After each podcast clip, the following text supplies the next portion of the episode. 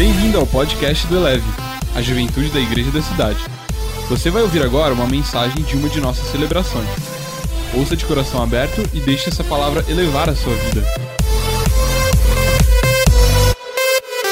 Vamos para o nosso assunto de hoje, e eu quero então ler com você aqui Romanos 8, versículo 15, que diz assim: Pois vocês não receberam um espírito que os, os escravize, para novamente temerem, mas receberam um espírito que os torna filhos, por adoção, por meio do qual clamamos Abba, Pai. É interessante que Jesus ele não veio é, tirar a lei dos daqueles que criam ali na lei recebida por Moisés, mas ele vai criar, a, ele vai mudar a forma, ele vai desconstruir a forma que as pessoas então se relacionavam com aquilo que Deus tinha dado para o seu povo. E aí então ele vai mudar os paradigmas do relacionamento que a gente tem com Deus, com a fé, e então nós é, somos convidados para um relacionamento de liberdade, de vida.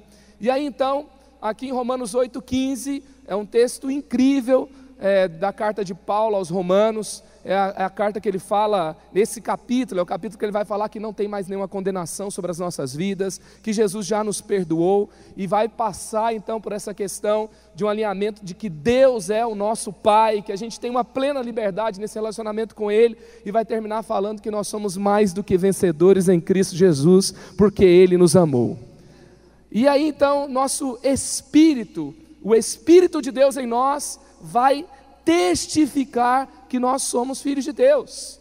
Quantos aqui é, querem viver e, e buscam a manifestação do Espírito Santo na sua vida? Uau, todo mundo aqui, a gente quer. E normalmente a gente busca algum, algumas manifestações. Eu quero a cura, eu quero sinais é, do, do, tipo profecias, eu quero palavra de conhecimento, porque quando alguém chega e fala para mim algo que eu não contei para ninguém, e aí ele fala da minha vida, e ele começa a trazer ali alguns elementos que ninguém sabia, só Deus sabia, eu dou mais crédito, é, de alguma forma meu coração se quebranta, e esse é um sinal do Espírito. Agora, Romanos 8,15 vai trazer uma perspectiva do sinal do Espírito. É que quando nós somos cheios do Espírito Santo, nós somos curados da orfandade espiritual.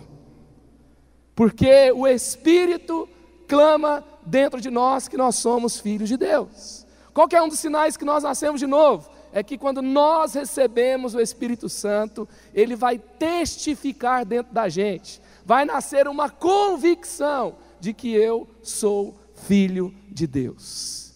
Uma das principais marcas hoje em dia é a questão da orfandade espiritual. Porque a gente vai transferir, a gente fala tanto sobre isso, a gente vai transferir aquelas nossas lacunas dos nossos relacionamentos com os nossos pais biológicos para o nosso relacionamento com Deus. E aí então vai nascer um relacionamento baseado em medo, em distanciamento, medo, por exemplo, da intimidade. Medo, por exemplo, de errarmos, de falharmos, de fracassarmos. E então é, é, vai nascer essa questão dentro da gente, um, um, aquele sentimento de que não está bom, nunca está bom. E, e, aí isso é sinal de que nós somos órfãos. Quando a gente se compara muito, quando é, você fica meio perdido nas suas emoções. E a orfandade espiritual, que muitas vezes é essa falta de identificação profunda com a, a, o pai e a mãe como referenciais, é, com um padrão correto diante de Deus, vai fazer com que a pessoa, por exemplo, fique perdido durante uma tomada de decisão. Você tem que decidir algo, você não consegue, você não se sente seguro, porque você não aprendeu, você não teve segurança. Um filho, quando ele olha para um pai, ele, ele quer uma aprovação. Ele quer, ele quer mostrar que ele consegue fazer alguma coisa. Esses dias o Samuel em casa fez quatro anos de idade. Ele pegou um banquinho de madeira, de madeira maciça que ele ganhou do vovô, que era um, um, um banquinho pesado, e ele levantou assim o mais alto que ele pôde. Quando ele chegou mais ou menos na altura da cintura, ele estava tremendo inteiro. E ele quase não conseguiu falar, e, e o objetivo dele era que eu olhasse para ele. E aí então, quando eu olhei para ele, ele falou: Papai, olha o que eu consigo eu sou forte, eu já tenho quatro anos. E enquanto eu não falei assim, uau, você é incrível, ele não jogou aquele negócio que parecia ser duas toneladas no chão de volta. Eu já fui tentando é, é, ajudá-lo para não cair em cima do, do dedinho dele, sabe aquele dedo que dói? Seria um desastre. Mas ele olha para o pai e, e ele precisa de uma validação. O pai vai validar para ele: você é forte, você é bom, você consegue. E quando nós assim estamos naquela caminhada e a gente tem aquele negócio assim, eu não consigo, é, é, nunca está bom, será que vai dar certo? Faltou essa validação dentro de casa. Às vezes a perversão sexual é uma super identificação com pai ou mãe em, questão de gênero, porque falhou isso na minha vida e aí então vai começar a nascer é, algumas distorções. E aí então a igreja foi criada por Deus para ser uma família. Para quê? Para que nesse ambiente, por mais que você é, tenha tido família abençoada por Deus, até hoje os meus pais estão aqui, eu posso dizer para você que eu sou abençoado por Deus, porque os meus pais foram muito presentes, foram muito especiais, e eu acho que nessa questão também tem muito mimimi. Outro dia é, é, alguém falou: Ah, o seu pai trabalhava demais, virava à noite, ficava longe. Eu virei e falei: Sim, é verdade. Meu pai ele trabalhava muito, mas eu não consigo me lembrar, por exemplo, é, dias que meu pai não almoçava com a gente. Ele almoçava com a gente todo dia. A gente tem uma tendência de focar no que faltou. A gente não foca no que teve. E eu me lembro do meu pai almoçando com a gente todo dia, eu lembro da minha mãe almoçando com a gente todo dia, ao redor da mesa a gente conversava, perguntava como é que era a sala de aula, e eles nos instruíam. Eu lembro de aceitar Jesus na sala de casa, com, aos cinco anos de idade, com o livro sem palavras, com a história que minha mãe contou. E isso foi um presente de Deus. E, e eu louvo a Deus por isso, mas nem todo mundo teve isso. A maioria não teve. E também é, teve uma outra questão que por mais que os meus pais foram bons, ninguém é perfeito. Então eu tenho lacunas. Então, da onde veio a minha insegurança? Da onde veio aquela, aquele sentimento de rejeição? Veio de algum lugar. E aí a igreja, ela foi criada como ambiente espiritual para que a cura, para que a aceitação, para que a, a restauração de Deus venha sobre mim e venha sobre você. Então a igreja é ambiente de família família de Deus. E é interessante assim que Deus não deu os dons para você, sabia? Deus deu os dons para a igreja.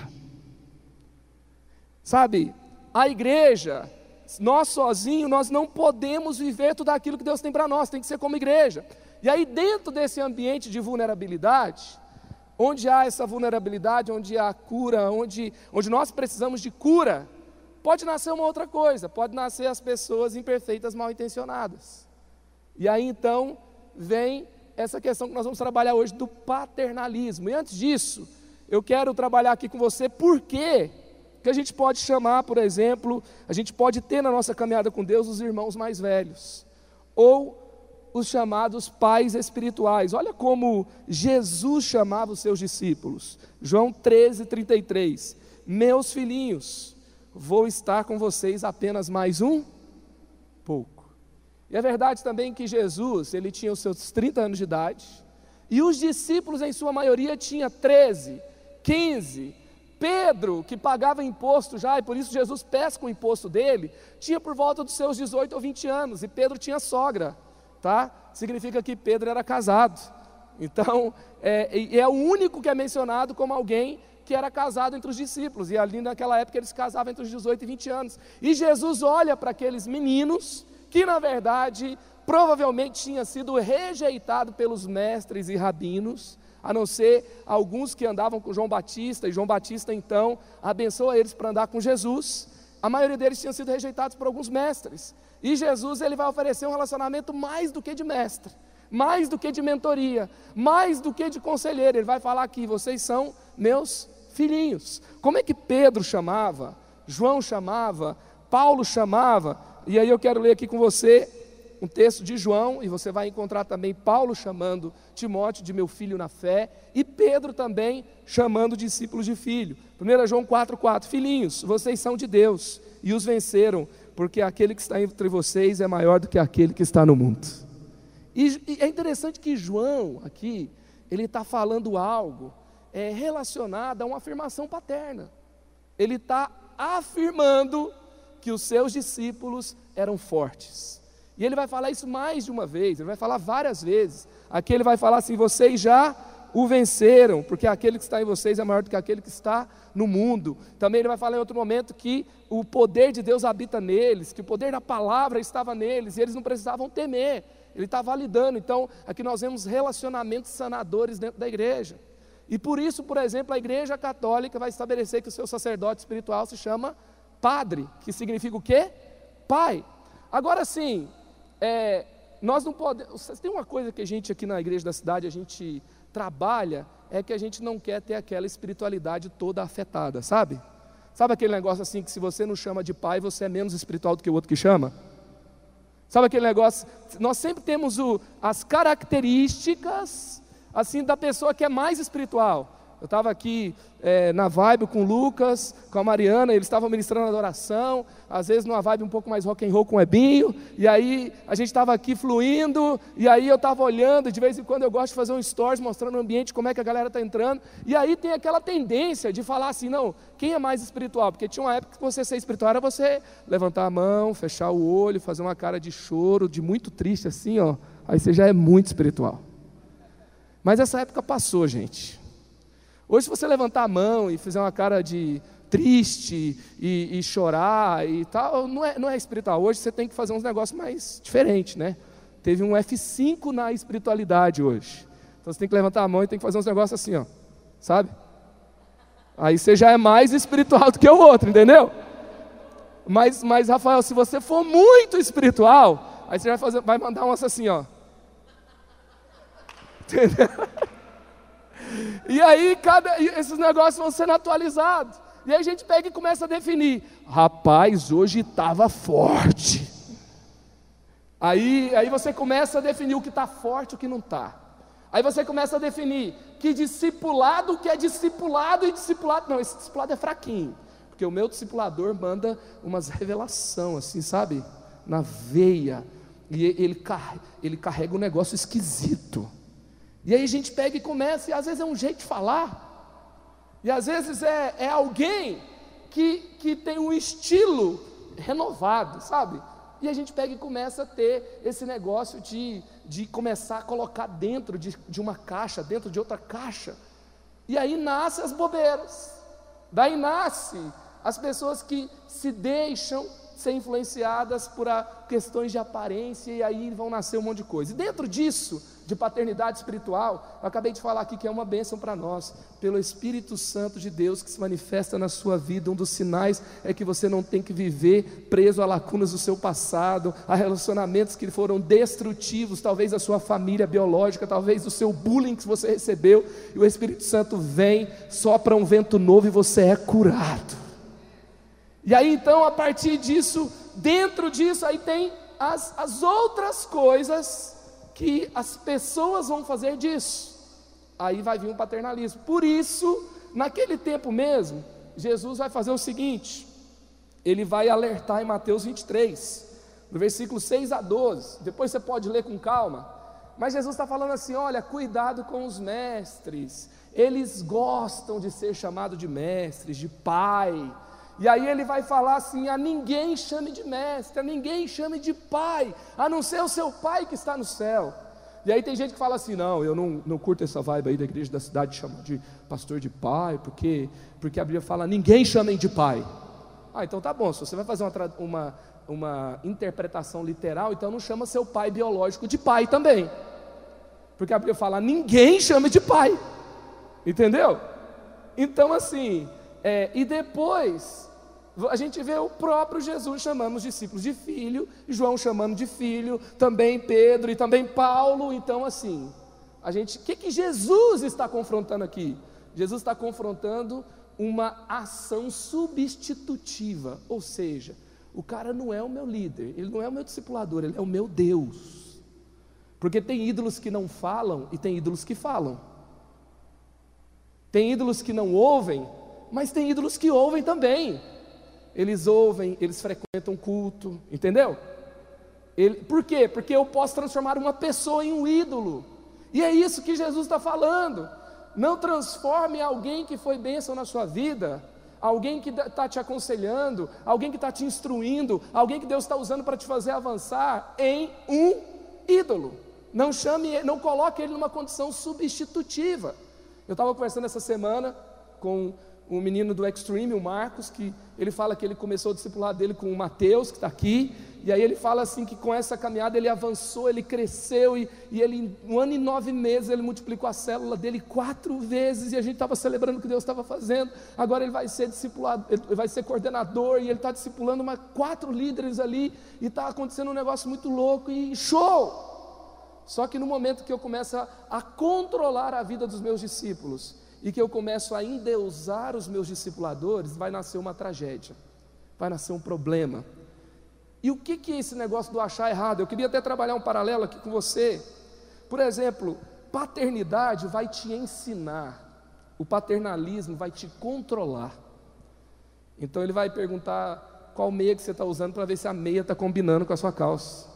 Gente, uma vez eu fui, fui conversar com, com um líder me procurou, e, e falou assim: Ó, oh, essa pessoa não dá mais. E o que aconteceu? Não, ela está orando com outra pessoa, e aí eles foram no supermercado juntos sozinhos. Falei, e aí, eles transaram lá debaixo da lâmpada fluorescente do supermercado? Mas eles só estão orando, eles são amigos, eles foram sozinhos. Uau! Então, que, que aconteceu? O cara assumiu uma posição, na, primeiro que ele é meio doido, né? Tem problema.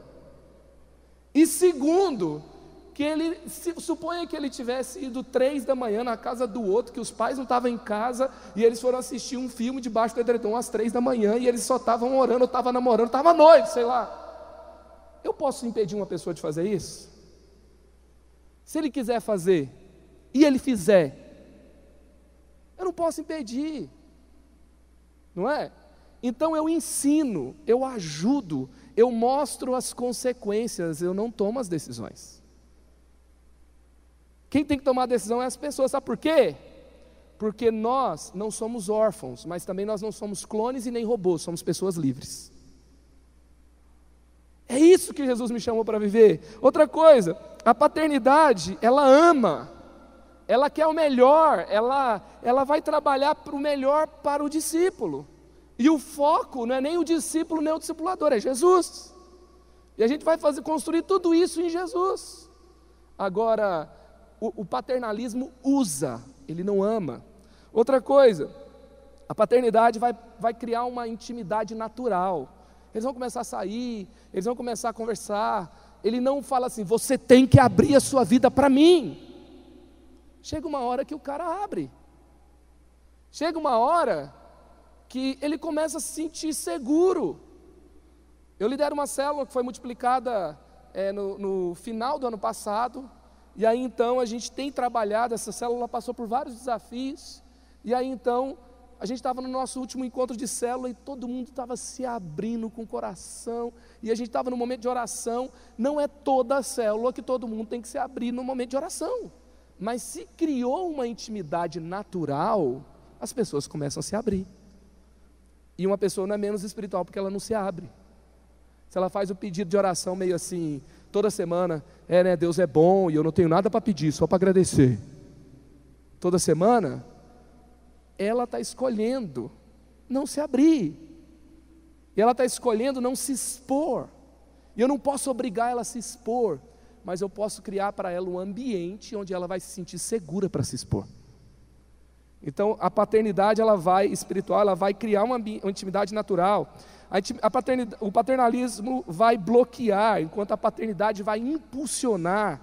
Também o, a, o, a paternidade vai facilitar, enquanto o paternalismo aprisiona. Paternidade promove, paternalismo limita. Sabe, a paternidade aproxima e o paternalismo exclui. Como assim exclui?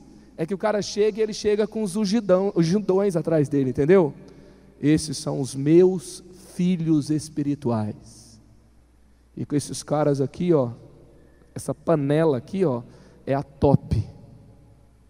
E se você não está, não, não posso falar com você porque você não é meu filho espiritual. Fala, entendeu? A gente vai criar um grupinho dos mais conectados e eu não vou convidar outros para fazer parte disso. Então isso não é paternidade espiritual.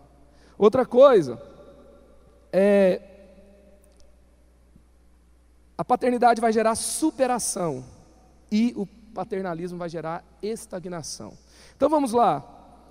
1 Pedro 5, 2 e 4 diz assim: Aconselho que cuidem do rebanho que Deus lhes deu e façam isso de boa vontade, como Deus quer e não de má vontade. Não procurem dominar os que forem entregues aos cuidados de vocês.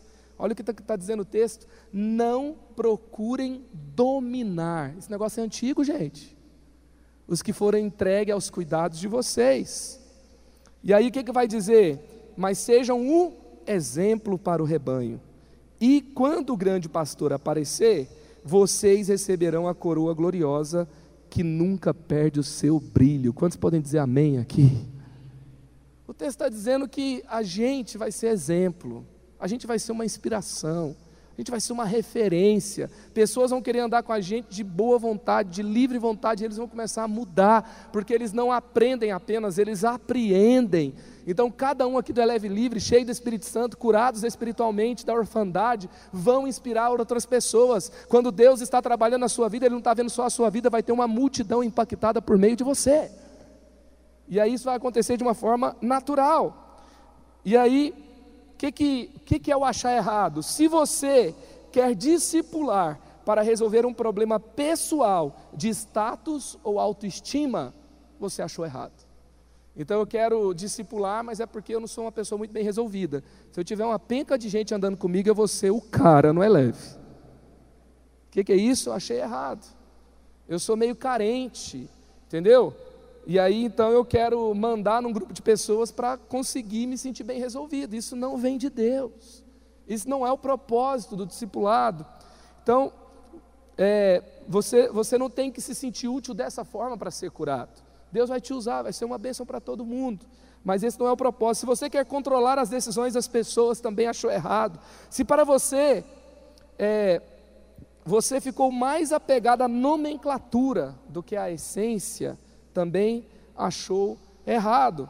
Não faz sentido impor para os seus discípulos te chamarem de pai. Aliás, a gente tem trabalhado na nossa igreja que a paternidade é da igreja. Então nós temos trabalhado que nós chamamos o pastor da igreja de pai, para evitar o que? Exagero. Não seria errado em alguns ambientes que aquele discípulo chamasse um outro de pai. Mas para que não tenha exagero, para que também a gente não afaste os de fora, a gente tem estimulado que a gente chame o nosso pai espiritual, pastor Carlito, anjo dessa igreja, de pai. E assim então, é, entre os discipulados é, da igreja como um todo, a gente evitar essa nomenclatura para que isso não se torne um exagero, para que isso não se torne uma imposição. E outra coisa, tem gente que chama rápido de pai, mas não, não, não vive nada que, que o discipulador está falando. Ou seja, eu apeguei a nomenclatura, mas eu não quero viver o discipulado. Então também não faz sentido. Outra coisa, se você procura no discipulado alguém que assuma as responsabilidades por suas decisões, achou errado. Então tem gente que quer tomar uma decisão assim, e aí, o que, que, você acha? Eu devo fazer ou não devo fazer? Aí o discipulador fala, cara, não namora não, que é latada. Aí ele não namora e fica solteiro cinco anos. Aí ele pega e fala assim, olha, tá vendo? É por causa de você que eu estou sozinho. O cara não consegue tomar uma decisão, não sabe o que quer. Esses dias eu estava falando que o Levi ele, quando a gente chegava no, no, Ele tinha duas preferências. Ele gostava do número 7 e gostava de verde. Por quê? Não sei. Chegava no restaurante, ele queria sentar na mesa 7. Se tinha alguém sentado na mesa 7, ele fazia um, um berreiro, queria tirar as pessoas de lá, queria bater, dava soquinho nas pessoas que estavam na mesa 7. Chegava no pedágio, se, tinha, se, se o 7 estava bloqueado, a entrada do pedágio, ele chorava. Demorava uns 15 minutos para ele parar de é, chorar. Aí eu, falei, eu fiquei pensando assim, pelo menos ele sabe o que quer, que tem gente de 40 anos que não sabe o que quer ainda. Então, assim, tem gente que não sabe o que quer e quer transferir a responsabilidade das suas decisões para o seu discipulador. Aí achou errado também. Então, o discipulado não é para fazer das pessoas pessoas fracas, que não tomam decisões, que não sabem o que quer, que não sabe para onde que vai, que não, e que fica transferindo, mandou terminar, mandou parar, mandou fazer, mandou não fazer, mandou mudar. Não é esse tipo de relacionamento que a gente está construindo. Você é uma pessoa forte. Inclusive, você pode arrumar a bagunça que você fez. Não é porque alguém falou que você está em pecado e você agora não pode fazer isso, não pode fazer aquilo. Não. Você percebe e você arruma e você avança e bola para frente. Amém? Se você se sente mais confortável sendo dominado, achou errado. Se você tem medo de intimidade, achou errado pastor Fabiano, no livro Paternidade Bem Resolvida, ele escreve: O Espírito Santo é a afetividade em ação. Se você usa as pessoas e não dá a elas o seu devido valor, achou errado. Se você permite ser abusado, também e manipulado, você também achou errado. Porque assim, por que, que tem o que, que abusa? Porque tem o que se deixa ser abusado. Porque tem aquele que acha um pouco confortável e legal no começo, alguém que vai lá e que começa a cuidar dele. Nossa, ninguém nunca cuidou de mim assim. E aí você pega e fica, você vai transferindo a essa pessoa a condição de Deus. E aí você pega e vai exigindo dela um determinado cuidado.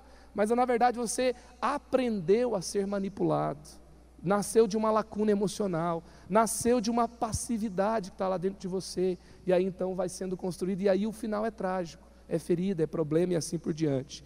E eu queria então é, fechar aqui também falando uma coisa muito importante. Para você desconstruir o abuso, o paternalismo, não desconstrua lealdade e honra. Para você desconstruir o que te aprisionou, não precisa construir o liberalismo, a rebeldia, o anarquismo, não é isso. A Bíblia fala que a gente tem que ser uma comunidade, uma família, onde nós é, nos submetemos uns aos outros. É uma relação onde nós nos submetemos, onde nós caminhamos juntos e assim vai. Então, Cuidado com isso. E Hebreus 13, 7. Obedeçam aos seus líderes, submetam-se às autoridades deles. Eles cuidam de vocês como quem deve prestar contas. Obedeçam-lhes para que o trabalho deles seja uma alegria e não um peso. Pois isso não seria proveitoso para vocês. Então, Paulo, é, a carta aos Hebreus, que a gente não sabe quem escreveu, está falando para os cristãos hebreus: olha, cuidado.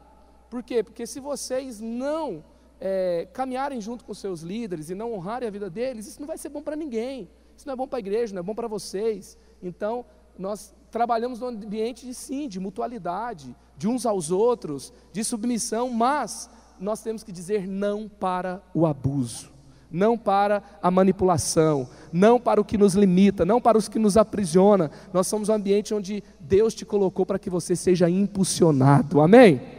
E aí, quais são os valores do nosso discipulado aqui? Primeiro, cobertura espiritual é um ambiente, é, é, o que nós acreditamos, um posicionamento de oração, de cuidado. E um dos sinais disso é que eu protejo o discípulo e eu não o exponho.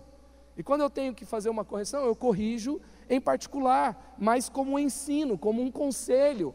E isso é uma cobertura. Outra coisa, é, encorajamento. Eu vou encorajar o discípulo a viver a palavra de Deus no trabalho, no relacionamento. Eu vou trazer a Bíblia. Discipulado sem Bíblia não é discipulado, é impor minha vontade sobre os outros. Eu encorajo com a palavra de Deus. Terceiro, também com prestação de contas. Por isso que eu vou perguntar para o discípulo: cara, você está lendo a Bíblia? Você está orando? Você está batendo na menina? Não? E aí, se o cara está batendo na menina, está tudo errado, né? Vou falar, cara, você está é, é, é, como é que está o namoro, né? O namoro está em bralho, o namoro está santo, como é que está acontecendo as paradas lá? Vocês estão conseguindo se segurar? Eu louvo a Deus, porque é, é, o pastor Fabiano, o pastor Carlito, os meus líderes espirituais, meus discipuladores perguntavam isso para mim toda hora. E aí, está certinho lá? Está segurando esse negócio aí? Está conseguindo? Está avançando? E aí tinha hora que eu falava, pastor, está difícil o negócio. Ele me chamava, ele orava, ele me ajudava, ele me aconselhava. E aí eu prestava contas de como estava o meu namoro, como é que estava a minha vida financeira. Eu decidi prestar contas, por quê? Porque era bênção para mim. Isso não me foi exigido, não foi um peso. E por último, é o envio. Como que Jesus trabalhou o discipulado? Ele terminou enviando todo mundo para o mundo. Ele, ele enviou e criou pessoas tão poderosas naquele ambiente, que ele terminou, falou: está consumado, e ele foi para a próxima etapa, enviou o Espírito Santo e os caras quebraram tudo depois. Qualquer lugar do mundo eles estavam causando uma revolução, por quê? Porque eles entenderam que eles eram fortes e poderosos no Espírito Santo. E assim o Evangelho chegou para a gente até hoje. Então vamos lá, 2 Pedro 1,17. Ele recebeu a glória de Deus Pai, quando a suprema glória lhe foi dirigida a voz que disse: Esse é meu filho amado, em quem me agrade. E aqui é Jesus nos ensinando como a gente pode viver, como filho amado do Pai e com a glória de Deus sobre nós. E por último aqui, eu queria ler aqui João 1, 12 e 13. Falando de paternidade, qual é a essência? Deus é nosso Pai, nada substitui isso. Líderes espirituais que eu tive que me abençoaram, eles representam a paternidade divina. Eles me geraram em Deus, geraram o que eu sou. Os meus pais foram pais espirituais para mim, os meus líderes, muitas vezes, meus discipuladores foram pais espirituais para mim. O meu discipulador, o meu pai espiritual, Carlito, ele então me abençoou, me gerou em Deus. E ele me conectou mais com esse Deus que é Pai. E qual que é a base disso? É ser filho de Deus. Por isso lá em João 1, 12 e 13 fala, contudo aos que o receberam, aos que creram em seu nome, Deus lhes o direito de se tornarem o quê? Filhos de Deus os quais não nasceram por descendência natural, nem pela vontade da carne, nem pela vontade de algum homem, mas nasceram de Deus. Quantos podem dizer amém? Qual que é a, a mensagem aqui no final que eu quero deixar com você? Se você não vê a Deus como um pai amoroso, você achou errado. Deus te trouxe aqui hoje para quê? Para que você veja Deus como um pai amoroso. Ele é o Criador, Ele é. Ele é o Todo-Poderoso, Ele é. Ele é Senhor do universo, Ele é. Ele é aquele que no final vai julgar todas as coisas, sim. Mas Deus é um Pai amoroso. Romanos 8,15 vai dizer que o Espírito de Deus grita dentro de nós: Abba Pai, Abba Pai é Paizinho. E a Bíblia fala que quando nós cremos em Jesus, quando nós recebemos Jesus para nós, nós recebemos o seu ensinamento, há um poder que nos torna filho de Deus, há uma manifestação de poder de Deus em nós que nos transforma, transforma o que eu sou em filho de Deus. Isso acontece quando eu creio na obra de Jesus e a recebo para minha vida, para minha história. Elevou sua vida? Compartilhe. Se você quer tomar uma decisão por Jesus, ser batizado, servir no Eleve ou saber algo mais, acesse elevesuavida.com ou envie um e-mail para juventude@elevesuavida.com. Que Deus te abençoe.